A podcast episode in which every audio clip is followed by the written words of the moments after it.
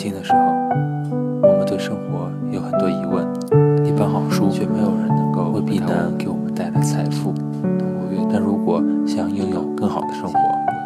这本书一定能够帮助到你。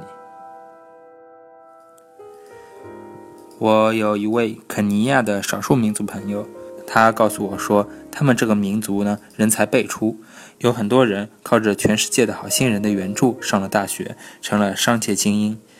但是他们在回乡探亲的时候，一定会把手机、电脑、皮鞋之类的东西都留在城里，光着脚回家。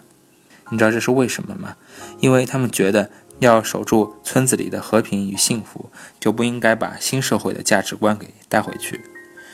我曾经采访过许多生活在世界各地的少数民族，我也曾亲眼看到过有些村落因为引进了全球化带来的经济价值观和教育方式，生活的环境变得非常的复杂，思路也越来越混乱。在悠久的历史中提炼出的生活方式、切中要害的价值观、充满微笑的家庭关系和族人的交流沟通，这一切的一切都因为新价值观的引进而变得有点变味了。现代社会充满了各种各样的东西和信息，没有人能够逃避。我们每一个人都时刻处于毫无防备的状态下。虽然我们现在可以自由地选择自己的活法。但我们也必须靠自己的双手摸索出一套最适合自己的生活方式，找到属于自己的幸福。我之所以在这本书里面反复强调生活是越简单越好，时间一定要珍惜，其实这一切的根本目的就是为了留出时间来，慢慢的品味什么是幸福。虽然活法这个东西没有一定的正确答案，每个人都不一样。但我们活着的最终目的，不都是为了追求幸福吗？无论你的生活是在哪一个时代，属于哪个民族，这一点都不会改变的。为了让我们的生活充满幸福，我们首先应该明确自己对幸福的定义，并以此为标准上下求索。不要去模仿别人，也不要随便套用世人的价值观。同样的景色，同样的事情。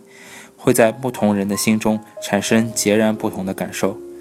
有些人可能会觉得很幸福的东西，有些人却一点感觉都没有。以吃饭为例吧，有些人从不把吃饭当回事，可有些人每吃一口都要细细的品味，还要发一些感慨，说今天的番茄真的是太棒了，现在一定是番茄最好吃的季节。对于这两类人而言，花在吃饭这件事情上的时间有着完全不同的价值。每个人每天都可以支配的时间都是二十四小时，但我们感知幸福的方法可以让一天变得更长，也可以让一天变得很短。幸福与否，看的并不是你处于怎样的状态，而是你到底有怎样的感受。还有一点，请大家务必牢记：看似痛苦与悲伤的经历，也许是通往幸福的垫脚石。有低谷，才会有高潮。不经历风雨，是肯定见不到彩虹的。克服困难时品尝到的成就感，跨过悲伤与寂寞而实现的成长，都有着不可替代的意义。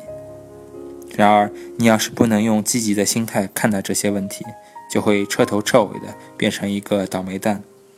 无论处于什么样的境遇，都坚持追求幸福，这样的精神让我们的心灵有了支柱，也是我们骄傲的资本。我们不应该让自己去迎合周围的环境，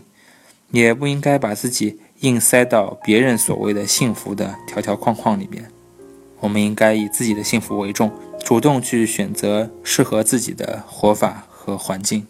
怀着孩子般的好奇心，积极享受人生，为别人带去喜悦，丰富自己的精神世界，摸清楚自己的兴奋点，尽情的感受什么是幸福吧。